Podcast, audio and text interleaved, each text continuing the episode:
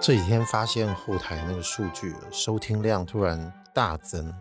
哎，也不能说多大，就是跟平常那个少的可怜的流量比起来，好像收听人数变多了。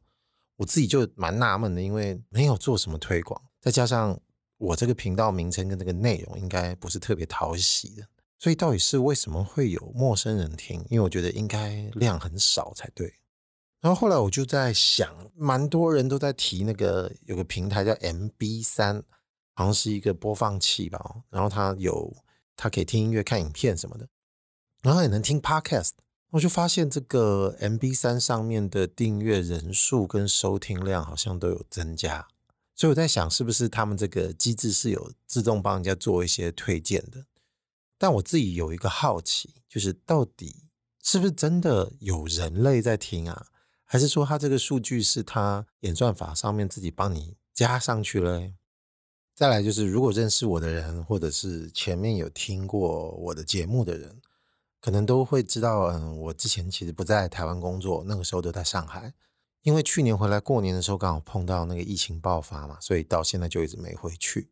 维持这个远距工作。那就也因为如此，所以跟家人相处的时间就比以前来得多。时间刚好也能调配的情况下，我跟我家母，就是跟我妈的相处的时间也跟着变多。那我之前不是有提到说，呃，家里人刚好在去年底的时候开刀嘛，那个时候在医院陪着她，其实就是我妈。那除了这个陪伴之外，当然其实还有很多其他生活琐碎的细节，以前可能没有机会可以反刍或咀嚼一下。但是有件事情它出现的频率就会比较高，是什么？就是去买菜。那年底就是因为可能刚好呃身体不是很方便，就做了关节手术，所以那段时间他也休养了好一阵子。但是在这个不变之前呢，就是去年的上半年到年中到甚至到下半年之前，其实就常常会陪他去采买这些东西。那一买就买很多嘛，所以当然是不可能让他拎着这些菜啊，拉着推车。当然就身为儿子就会去协助我妈，就在旁边买什么呢？我就负责装菜，我负责扛菜回家。平均大概。一周到两周左右就会去一趟市场，当然端看煮菜还有家里人吃饭的需求嘛，那可能就会调配一下去市场的频率。就在去年这么频繁的陪我妈去买菜的时候，我才惊觉一件事情，就是这一段时期之外，我上一次陪我妈去市场大概是什么时候？我突然发现，好像是特别小的时候了，也就是说。这么长的一段时间，几十年来，我都没有陪我妈去菜市场买过菜，顶多去超市而已。那小时候去菜市场的经验，就突然发现跟现在长大的时候的这个感觉有一股很大的差异。那这个差异还包括了这种认同感，还有在里面的舒适度、自在感。但是那个时候我记得还没念幼稚园嘛，小时候真的只觉得陪着长辈去买菜真的是超级枯燥且无聊的，只想赶快把它结束掉。我就想想说，哎，那在什么时候会稍微在逛市场的时候心情会好一点？因为通常好像心情都不是很开心。好一点大概就是在买养乐多的时候吧。我当然认为啊，就是以一个小孩子、小朋友而言，他要喜欢上买菜、跟家人去逛市场这件事情，我觉得确实是有点难度的。但是不喜欢也就算了，就是枯燥或者是觉得有点不是很开心或痛苦，到底是为什么？我永远一起回想起来，就小时候去逛市场的时候，第一个想到的就是湿，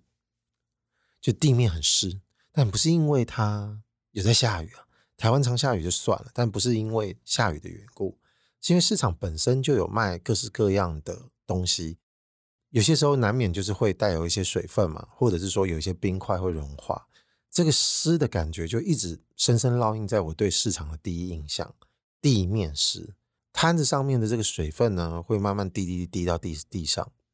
那为什么我会对这个东西特别在意？就各位如果可以回想一下自己小时候，应该会有大概类似的经验。因为小时候身高都不高啊，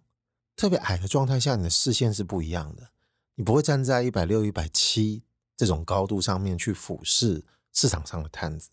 你通常眼睛正要看过去的时候，其实通常都可能是在这些摊子的这个面上面，或者是面以下，所以特别容易注视到，就是比方说卖鱼的这个摊贩，他冰块一直流下去的时候，就会有滴水在地面，所以你的眼睛视线更容易看到地面，还有在一般的就是桌面以下这个世界。那我刚刚说这个冰块融化就算了，那可能还有一些水桶，因为台湾卖东西的习惯应该是很多地的市场都有相同的情形。因为至少是我小时候陪我妈买菜的市场，跟现在长大跟我妈去买的市场啊是在不同的位置，因为搬过一次家，但是都有一些类似的情形，就比方说会有水桶让你稍微洗一下手啊，或者是说有个抹布让你稍微让你摸一下，尤其是肉贩就在卖那个肉啊，不管是鸡肉、猪肉的时候，都会有一个湿湿的毛巾，就让你在那边稍微擦一下手。小时候看到的时候，真的是觉得哎呦，no，为什么我妈妈能够接受？就是因为她那个湿跟那个脏乱哦，我也不能说很脏啊。小时候觉得脏乱，就这件事情是特别没办法接受，因为她看起来就特别不舒服。还有一个最重要的重点就是，现在在采购的这些东西，鱼啊、肉啊、菜啊这些有的没的，它都是食材。你小时候很难去把很多脉络的东西关联起来，你比较直观的会去欣赏一些直接能够取悦你的东西。这也是为什么一开始我前面有提到。什么东西会是算是我在整个逛菜市场的过程中稍微抚慰我的？也就是这个养乐多阿姨卖的养乐多。第一个，因为养乐多好喝，你不需要经过 任何的烹调，就是一拿就立即可食。然后就是它的造型，它是一个完整的成品，它不是像我们现在在菜市场买到的东西，几乎大部分的比例都是需要经过烹调跟烹煮的。然后它又是一个有品牌的食物，所以小时候就特别容易被这个东西给买单嘛。那今天如果我们自问哦，你在逛菜市场的时候，除了养乐多，难道没有别的东西也是成品的吗？其实有的啦，因为其实大部分应该有蛮多市场都有在卖肉干跟肉松，也就是人家自家制的啊，都蛮香的。但这个香味在这么众多的摊位比起来的时候，其实它抚慰性质确实就比较低。然后小时候当然就会比较肤浅嘛，年纪小的时候你只会认一些已经被巩固好的东西。那这些肉干呢？你总觉得就是人家自己摊贩在做的，哎，真的真的会有这种想法，是不是很要不得？现在长大当然是不会这么想了，但必须诚实的承认，小时候真的是这种念头，所以它取悦你的程度还真的还不如你看到那个养乐多来的高，而养乐多说明还可以直接现场就拿来喝了嘛。那刚刚不是说到这个肉松跟肉干是香的嘛？还有一个另外的原因，当然就是味道。卖菜还好，呃，鱼嘛，我觉得就是一点腥味。但最重要的可能是，如果你去卖那个鸡的，就是宰杀鸡、养鸡的，它那个地方的味道真的是特别的重。我自己的经验，有时候会一直捂鼻子，因为真的没办法特别去正视这个味道，闻太多自己就会觉得冷。所以小时候我也觉得很纳闷，就是为什么老板或者是帮忙的其他的年轻人家，可能都是同一家人，他们为什么能够习惯？现在长大就会觉得这个疑问不具备任何意义啊。也就是这个原因，所以常常会跟妈妈一直拉着她的衣服，说：“哦，好了没啊？可不可以走了？”但父母当然不可能因为你这种要求就马上结束这段旅程。那也正是因为你提出要求，没办法马上如你所愿，所以你的那种痛苦就会一直加剧。你就会觉得每次去这个市场的时候，就是度日如年般的令人不愉快。但是你说采买食材是不是一定都是不开心的？如果一样是以小时候来说的话。但当然就不是，你去逛大超市的时候，这种感觉就是完全不一样的经验。我每次跟家人去逛大超市的时候，心里都相当的愉快，非常的开心。大概就跟逛那个百货公司大概是差不多的那种感觉。还有个原因是因为平常小时候都要上课，就是说我记得好像跟家人去买菜的经验停留在学龄前，但是在开始念小学之后呢，还有延续几次去超市买东西。那那个时候唯一的机会就是周六或周日放假的时候。那那时候刚好，嗯，妈妈可能没有要去菜市场，那可能会去超市。那当然可能会去远一点的地方，因为那时候超市的密集度没那么高嘛。那个时候应该也没有什么全联啊什么的。那因为我们家住在石牌天母那边，那时候可能那种大型的超商没有很多，所以一去呢就会觉得好像特别有一种仪式感。但其实这个仪式感只不过是一种很简单的烘托，最大的原因还是在于它里面的陈列，还有食物包裹起来，都觉得特别的上道，都觉得很到位。菜都包好好的，然后都有开放式的这个冷冻柜嘛，每样东西都美美的，而且还有一堆零食可以让你在那边买，还有饮料。那时候当然会一直问我妈说：“哎，为什么不去超市？每次都要去菜市场？”妈妈给你的答案就很实际，就是太贵了。那小时候怎么可能会去理解这个脏乱的差别，或者是这个脏乱到底带给我有什么其他意义？这当然是不可能有办法的嘛。还有一个最重要的一点是冷气。就是你不会因为这个气候的关系去影响到这个买菜的经验，尤其是有冷气这件事情，你就觉得特别舒爽。现在这段时间不是天气快要慢慢变热了嘛？虽然我录音的这几天好像又回凉了，但是越热的时候就会觉得这个冷气的救赎感是多么的棒。那因为台湾热的天气比较多嘛，所以结合起来这个经验上呢，就会觉得一个地方有冷气跟没冷气呢，就是天差地远的差别。那个时候都是倾向于自己就变成是超商党。那既然说小时候是不可能去理解脏乱，或者是为什么会是现在看到的样子，而暂时不用脏乱这两个字来说，但是为时已晚嘛。小时候第一次看到就是觉得很脏乱，我没有法试着去理解，或者是尝试去理解。那你如果说要去体验，或者是享受，或者是尝出这个中滋味，那更是不可能的，因为你已经直接给了他评断了嘛。那不知不觉来到现在这个年纪，都已经这么老了。那我不是说过，现在看待市场的感觉跟以前是完完全全不一样。我长大之后，现在是怎么去看待菜市场这件事情？那我首先就要先说一个比较直白的，而且还蛮肤浅的点，就是干你喜不喜欢嘛？喜欢，还蛮喜欢的哦。当然，其实世间上有多少事情都是你长大之后才懂得欣赏的，菜市场这件事情当然也是不例外。但是你才知道它的好，它好在哪？你能说到跟这个东西有什么样不一样吗？那其实如果你稍微有留意一下散文啦，或者是有些文学创作，可能都会去提到市场这件事情带来的这个活力感啊，或者是说这种特别有人情味的风景啊，怎么样怎么样的？我觉得这些都没错。但这些言辞的背后到底代表啥东西？就你你你真的因为这个东西就觉得好的话，那其实这种体验在很多地方也可能都会有。那你有没有可能试着去理解的更细一点点？那这个东西，我觉得不如先不要从旁边的人讲起，也就是摊贩或其他顾客，就先讲自家人。比方说，我陪着我妈去买菜的时候，我就先看看我妈是怎么挑这些菜的。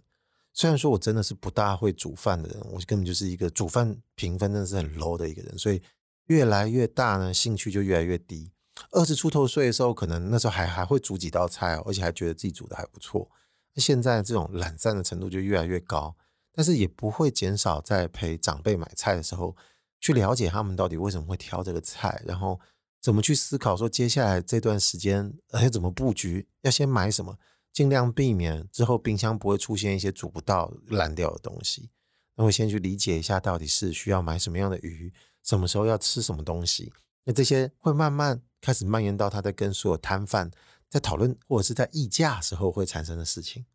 但这次确实是有一个比较大的差距，是在小时候我看到的议价的场面比较多。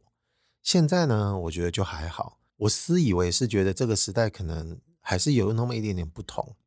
但也有一些地方不会改变。比方说，你买菜的时候，你买到一个量的时候，葱是一定会送你的，所以通常妈妈就会告诉你，葱不用买，因为葱通常都可以要得到。再来呢，就是。可能这一家买一买的时候，我就会听到我妈说：“啊，这打这掏给你哦，我没记啊。”她一直说人家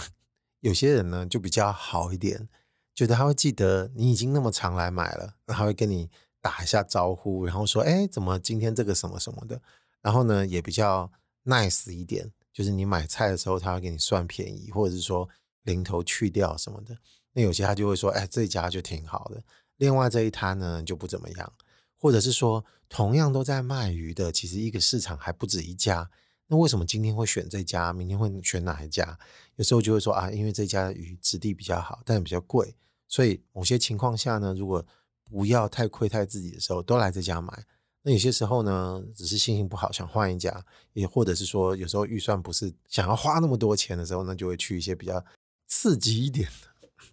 或者是说不要讲刺激啊。或者是换一家呢，价格稍微比较便宜一点的去买他们的鱼，菜也是，可能不同的摊贩他们针对这个菜的品质要求也会不同。那有些有说走精品路线的，我自己都连我这种门外汉都看得出来，哇，这个菜长得真的好美啊！而有些菜就不怎么样，但吃到肚里也是不是差不多呢？大体上是差不多。但有一次我记得就买到有一个菠菜啊，它的长得真的好美啊，而且真的比别的贵了一些，但吃下来哇，好好吃，这口感啊跟这个味道啊，就还是有差。这些来源都是在于。如果没有跟着老妈在这个市场里面走这么一圈，了解这么多的话，你有时候对这部分的连接就不是这么深，然后这个脉络也不是这么明显。不变的呢，就像是我刚刚说这个诗，还有你觉得有点乱跟脏的事情，但是因为你小时候能够处理信息少嘛，就像我刚刚说，还有人生哲理你懂得也太少，所以你唯一能够理解就在于说，所有的事物能不能取悦于自己。那现在到这个年纪呢，就是光取悦自己，其实就你也不会觉得你都要 focus 在是否所有的事物都能取悦自己身上。更多的时候，你可能会去看一下，或者是好奇一下这个东西为什么会变如此嘛？因为眼睛盯着这个地面呢，但是不会花那么多时间看了，因为你又不是在那边变成一个神经病一样盯着那个什么东西瞧。但是你每一个晃眼，每个经过，每个看到哪里的这个瞬间呢？其实也一样，会在你的记忆里面跟小时候的经验做一些比对。现在看起来就觉得一切理所当然。那我自己本身不会觉得，你因为是采取一种麻木的状态，所以你觉得那些东西是可被忽略，或者是因为你还更计较其他事情，所以它就不是那么重要。比方说，以我妈妈来看，就是我小时候她那个年纪，或者她现在这个年纪。面对市场，我们刚刚提到这些脏乱的，她可能觉得说这些东西都不重要，因为我的任务就是要去买菜嘛。但是你问我，难道如果对这件事情不打算，或者是真的本来也就不会那么敏感的人，他难道感受不到这些事情吗？我觉得仍然是会的，就因为我们所有的感官跟这些记忆、声音啊、气味啊、质感啊、眼睛看到的光线跟颜色。它全部都是跟着你的记忆是打包在一起送到自己脑里的。也就是说，如果你对于某个场所或某个行为特别的有依恋感的时候呢，那这些东西都一定是造成你没有办法割舍的因素之一。就比方说，我发现做父母的当然都会希望小孩子年纪大了，但有段时间能够尽量陪在自己身边。我觉得这个每个家庭几乎都不例外，所以我也感受得到，我妈其实会很希望我们偶尔可以多参与一些这种家庭事务。那我当然，因为身为男丁，也所以搬菜这件事情，就是更不可能会把自己排除在外。那我就从侧面感觉到，其实我妈妈她特别喜欢去市场的感觉，说不上来。你说到娱乐嘛，我觉得也不至于。但是对于自己执行一个可以在外面走走动动、进进出出，我觉得这对她而言是一个非常好的休闲活动，尤其再次感受跟这些人的交互。我觉得这些东西都是驱动自己愿意再往那边跑一趟的原因之一。那最近刚好在过这个清明节，啊，我们家被做轮边搞，我妈因为可能这个食材要等或那个要订，所以她也很乐的说第二天要再跑一趟，心里都不会觉得烦。所以如果仔细去思考一下，就是如果我们对于家庭生活稍微有点重视，你一定会有某些场景是为了要维持家庭的某个状态。所以你可能会在别的地方继续执行一些什么样的事情？最正常的来讲，就是我们一般人都会工作嘛。但是工作因为它具有一种比较强的社交属性，所以它可能会有另外一种连接，会把你的心思往那边拉。但如果有一些社交属性其实不至于那么强，但它有点伪属性的话，那最好的例子就像是菜市场。就像刚刚不是讲说你买酒了吗？可能有些摊的老板跟自己可能都会熟认起来，那就是一种微微的互动。这种风土人情味呢，它对自己造成的这个联系，它就会强过于你只是把它当做一般观光景点的探索。这观光景点探索比较好去揣摩，就在于如果你今天去国外玩，那有些人可能会跟你讲说，哎，最有意思的这个观光方式是不妨不要去光看名胜古迹，你可以去看看当地的那个市场早市，或者是他们其他时间的市，反正就是他们的菜市场。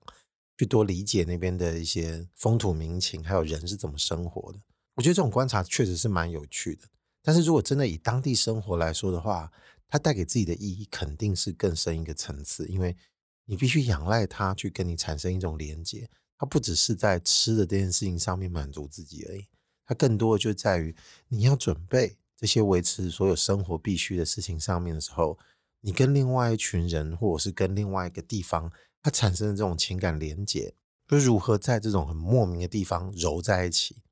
有时候真的是对自己是一种治愈的感觉。我有时候都会仿佛感觉到我母亲需要的是这种东西。如果一天到晚跟她吵着，跟小时候一样说：“哎，为什么不去超市买？为什么不去超市买？”我觉得不好玩啊，这个意思就少了很多。你先想一想，你在超市里面这一格、这一栏、这一架，这上面的东西都没有人在啊，它就是文字跟你沟通而已。你当然可以不受阻碍的自己在那边看这些东西，然后还有广播跟音乐跟冷气，但是就是少了一位啊，就是人跟你之间的关系。我自己虽然爱看东看西，但是陪着老妈在这一年慢慢买菜，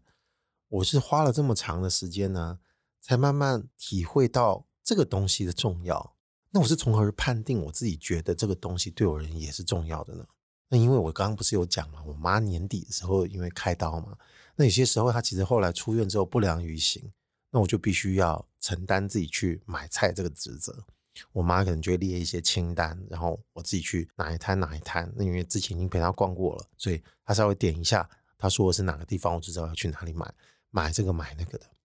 就从第一次我一个人去帮忙买菜的时候呢，我出发之后，在这个路上呢，我就突然发现我自己心情竟然是还蛮愉快的，产生了一点点的这种期待感。期待什么？就是你要是问自己，你不大能答出一个所以然。因为要不是要看电影，就是享受一个刺激，或者听谁的演唱会，要不然就是吃一顿好吃的，它跟这个没有关系，它只不过就是一个很单纯的某一种形式上的体验而已。但这个体验竟然让自己也感觉到，哎，你还蛮想再去经历一次的，偶尔多几次都无妨。我心里慢慢就有种感想，小时候对这件事情呢，曾经是有点鄙夷的，有点讨厌它的。人生中可能有一些东西，它。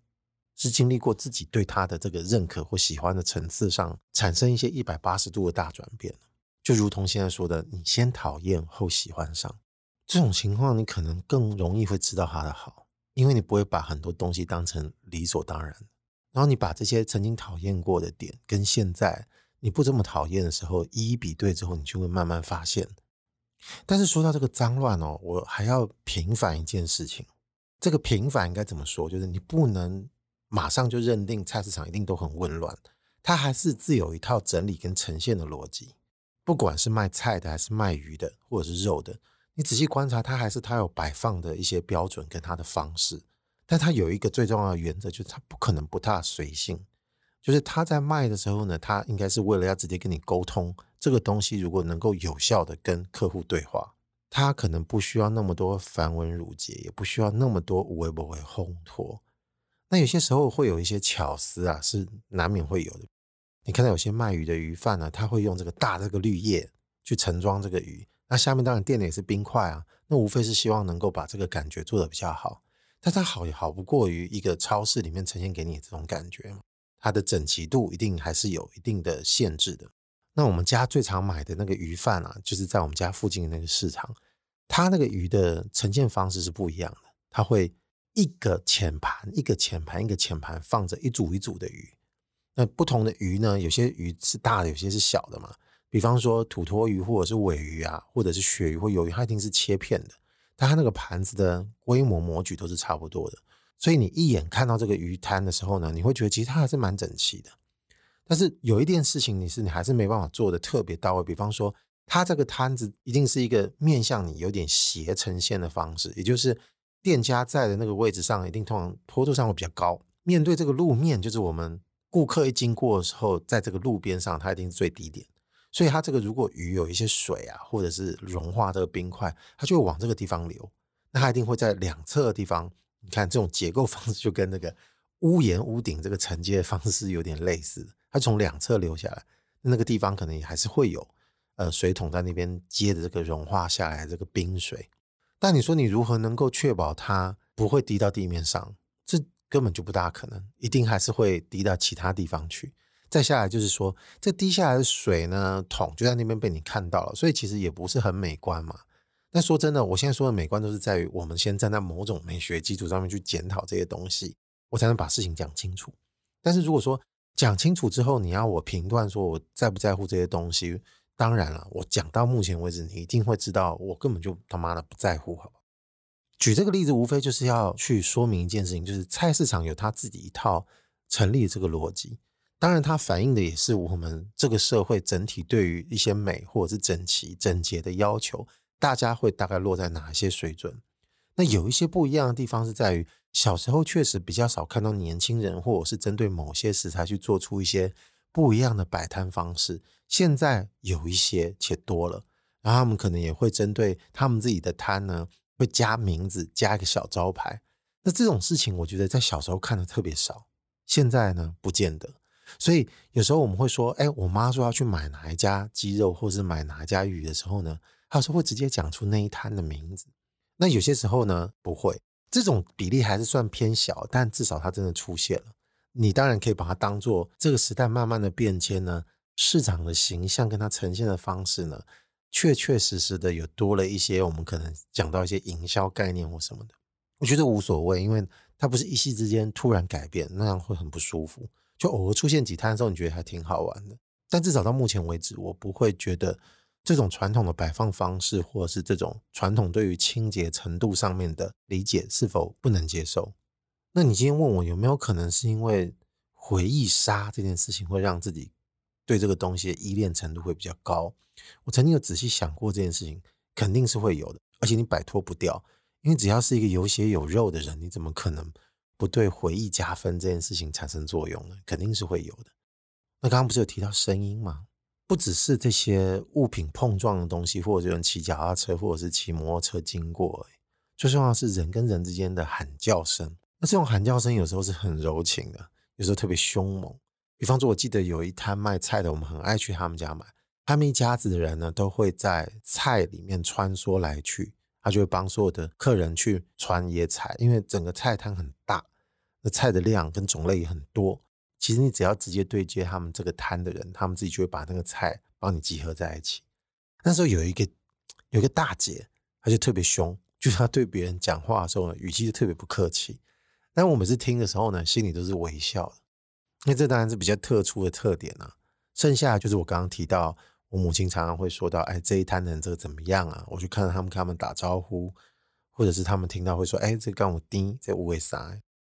有时候就是需要这些来来往往的话，也没几句，但这种充实感就会特别强。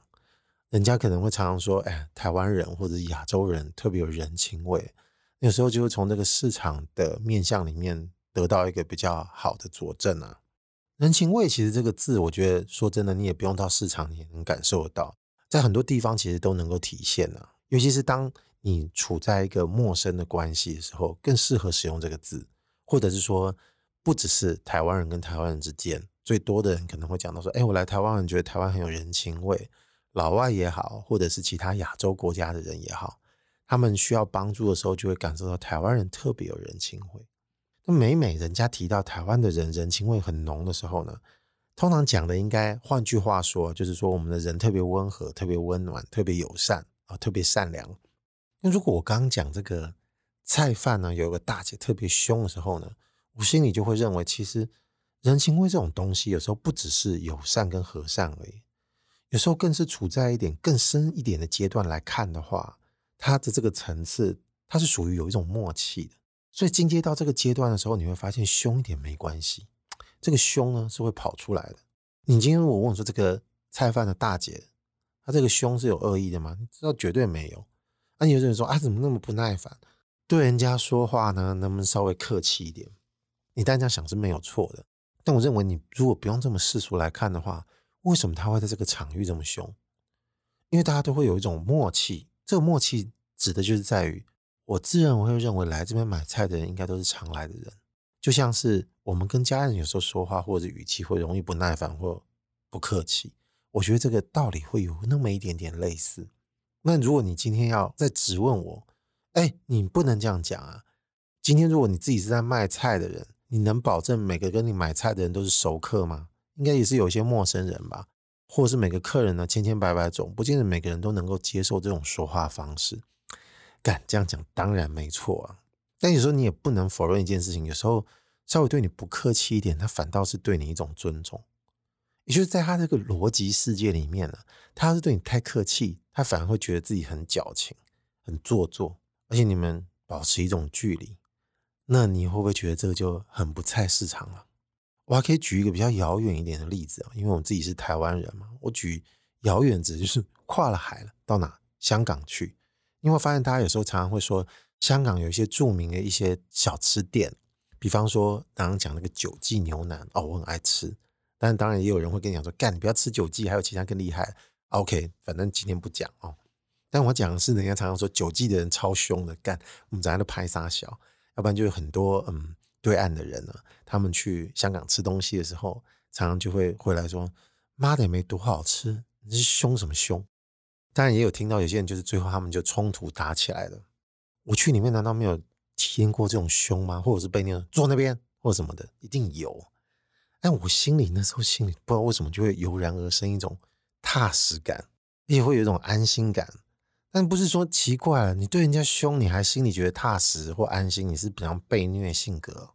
但当然不是嘛，哦，你那个当下如果觉得，哎，我稍稍好像能理解一个什么，但我不能说我能够理解他的处境，或者是说我能设身处地替他想，有那么一点味道，但是说出来却不能用这种方式形容，因为那样的话又好像太过了。你就是加加减减感受得到这件事情。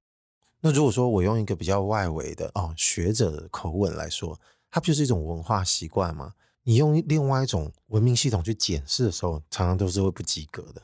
那你看你要用什么方式去要求吗？比方说，哎，你人话就不能好好讲吗？哎，这句话其实听起来也是没错的。但如果你不要去检讨，你暂时不要去讨论这个政治是不是能够正确的情况下呢，你就不能那么推崇圆融啊。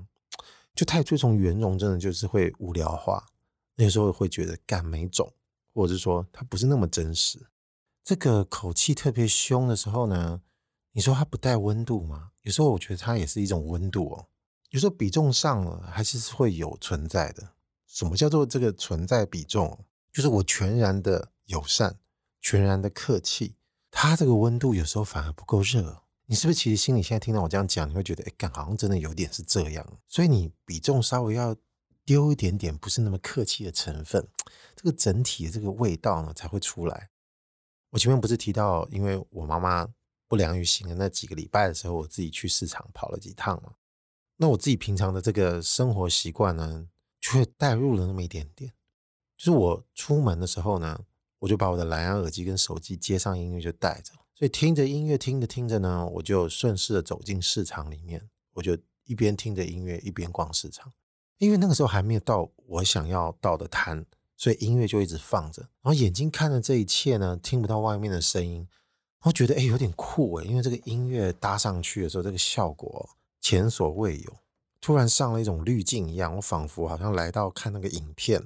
可能有人用那种特别漂亮的镜头去拍出这个市场的氛围，还有它。独到的这种韵味，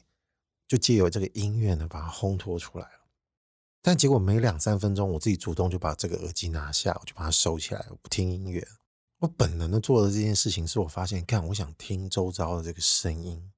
那如果没有旁边的人这些叫嚣跟那个吵闹呢，我总觉得不想要、不喜欢。这个可跟我平常在生活的情况的习惯差异很大。因为我几乎无时不刻都希望音乐能够介入我现在所见的所有情境里面，好让它能够产生出另外一种味道来品一品。比方说，如果你假设你去 YouTube 搜寻一些可能你想得到的一些关键字，去看看别人制作的一些精良的影片哦，他会加一些配乐，反正就是各种形式的影片都会有，但它脱不了配乐。那感念于现在有强大这个创作者整合的资源。所以都会有一些音乐付费的服务，它很有效，让你可以一定的小小的付出之后，就可以有广大的这个音乐库可以让你使用。而且这些音乐现在品味都挺好的，所以你有看见不少国内的这种创作者，都会有那种很很有感觉的音乐去做搭配。有些人品味就特别好，但我平常都不会觉得这有什么问题。就是我觉得看的时候感觉特别有烘托性，而且能够帮我带到一些别的地方去。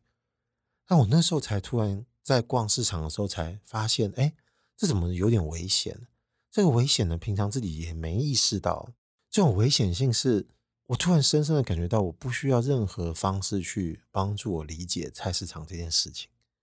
那种强烈的就是，这不是肯德基的炸鸡啊！就这种感受，就立刻的反映到我表层的意识上面去了。就我不需要这种东西，我也不需要这种烘托，我不需要这种另一种舒服来组合出一种新的东西给我。就这种感受，也许也没有错，它也没有不正确，但是我不要，我就是不需要。